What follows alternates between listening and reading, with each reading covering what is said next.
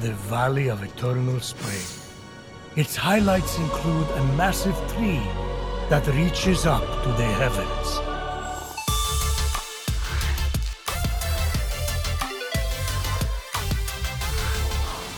Hallo da draußen, hier ist Hagen Geritz von Gamers Global. Herzlich willkommen zu dieser Preview von Immortals Phoenix Rising von Ubisoft.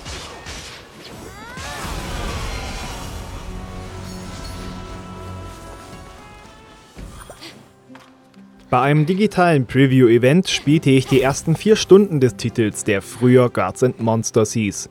Ich konnte mich frei im Startgebiet Clashing Rocks und der Zone der Göttin Aphrodite bewegen. Ich rannte, kletterte und flog also durch die offene Mythenwelt, verprügelte Sagengestalten und löste Rätsel in kleinen Tartaros-Dungeons. Ja, auch beim zweiten Blick springen ein die Parallelen zu The Legend of Zelda Breath of the Wild an. Aber es gibt auch einige Unterschiede, wie den Charaktereditor. Ihr legt zu Beginn selbst Geschlecht und Aussehen von Phoenix fest. Ich blieb dabei nah am Coverdesign der rothaarigen Phoenix. Die Story handelt davon, dass der Titan Typhon die Insel der Götter angreift. Besagtes Eiland ist die ganze Spielwelt von Immortals. Typhon nimmt fast allen Olympiern ihre Kräfte, daher sucht Zeus die Unterstützung des Titan Prometheus. Der nimmt Zeus allerdings die Sache mit dem Adler, dem ewig die Leber wegfrisst, immer noch übel. Der ist aber auch nachtragend.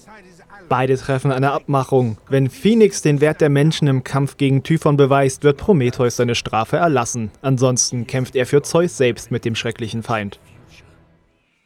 Eine interessante Ausgangslage, die vor allem dazu dient, dass die beiden ständig ihren Senf zum Geschehen dazugeben. Prometheus, stop with the mortal pity party and get to the action part. Fine. Now that's more like it. Einige Gags fand ich dabei sehr gelungen. Allerdings wird wirklich an jeder Ecke ein Witz ins Spiel gezwungen und so wirkt ein Teil einfach nur bemüht. In der englischen Synchro spricht zudem wie in Assassin's Creed Odyssey jeder mit übertriebenem griechischen Akzent, was ich ziemlich irritierend finde. Phoenix Abenteuer startet damit, dass sie auf dem felsigen Startgebiet unweit der Insel der Götter strandet. Sie beginnt nicht als Heldin, denn sie stand bisher im Schatten ihres Bruders. Daher geht ihr ohne Waffen und Ausrüstung los. Doch bald erhaltet ihr das Schwert des Achilles und die Axt der Atalanta für leichte und schwere Angriffe. Dazu einen Bogen mit fernsteuerbaren Pfeilen.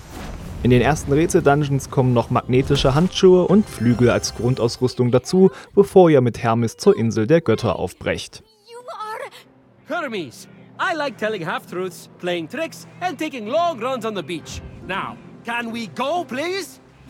Die Kämpfe nutzen denselben Zeitlupeneffekt beim Ausweichen wie Zelda und kombinieren das mit Skills aller Assassin's Creed Odyssey.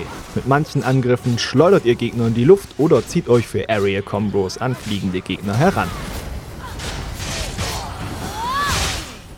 Viel Zeit verbrachte ich aber nicht mit Kämpfen, sondern mit dem Durchstöbern der farbenfrohen Gebiete.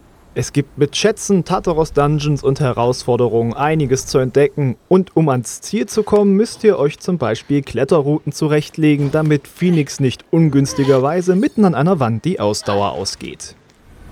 Riesige Statuen dienen dazu, das Gebiet eines Gottes auf der Karte aufzudecken. Interessante Orte zeichnet ihr aber selbst ein. Ihr könnt jederzeit in die Ferne spähen. Lichtsäulen und Controller-Feedback verraten, wenn ihr etwas Spannendes entdeckt habt. Auf Knopfdruck wird euer Fund als Truhe, Dungeon und Co. in die Karte eingezeichnet und taucht dann auch auf dem Kompass am oberen Bildschirmrand auf.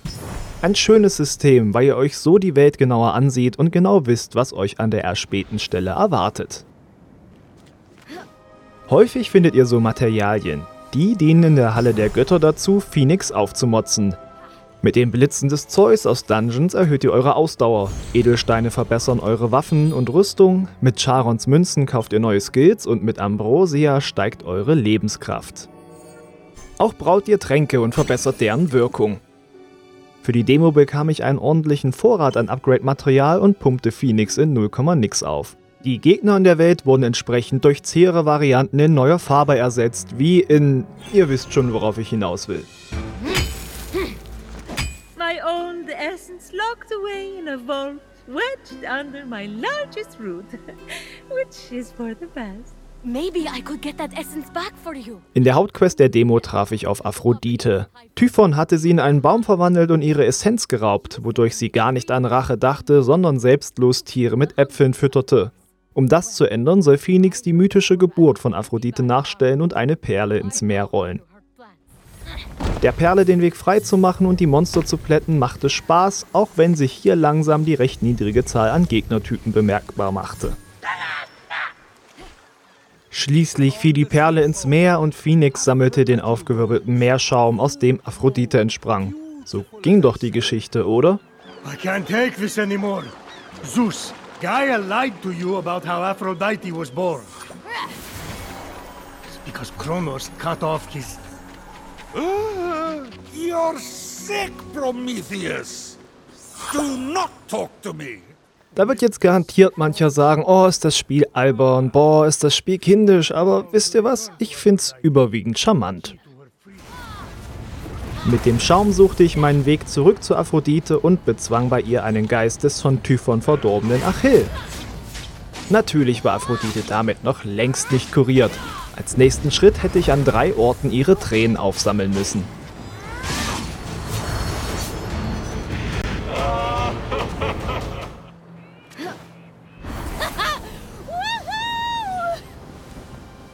Damit komme ich zu meinem vorläufigen Fazit. Ich habe ein Fable für die griechische Antike und den bedient Immortals Phoenix Rising über das Setting hinaus mit vielen mythischen Anspielungen. Das Gameplay bietet einen schönen Mix aus Entdecken, Knubbelei und flotten Kämpfen. Gerade bei der Keilerei finde ich den Effekt immer wieder schön, wie selbst Riesengegner mit dem Todesstoß übertrieben weggeschleudert werden. Bei der Steuerung kommt manchmal die Kamera im Kampf nicht ganz mit oder Phoenix bleibt beim Klettern an Kanten hängen, doch das lässt sich noch bis zum Release im Dezember 2020 etwas polieren. Die Spielwelt reizte mich gelungen zur Erkundung, auch wenn sie nicht diese faszinierenden Physikwechselwirkungen vom Vorbild Breath of the Wild bietet. Auch bleibt bei mir die Frage, ob sich das Sammeln der ganzen Bandbreite an Upgrade-Materialien zu mühsam anfühlen könnte. Nach meiner Anspielsitzung habe ich aber auch dank der charmanten Inszenierung Lust, weiter die Insel der Götter zu durchforsten. Meine vorläufige Einschätzung, Immortals Phoenix Rising wird gut. Diese Preview gibt es als Video, Audio und Text. Weitere Infos zum Spiel findet ihr auf www.gamersglobal.de. Zum Beispiel die Viertelstunde mit ausführlicheren Eindrücken aus meinen vier Stunden Spielzeit und meinen liebsten Gags aus dem Auftakt. Ihr habt das Video auf YouTube gesehen und es hat euch gefallen? Dann gefällt ihr den Göttern, wenn ihr den Daumen nach oben drückt, unseren Kanal abonniert und auf die Glocke drückt. Danke sehr.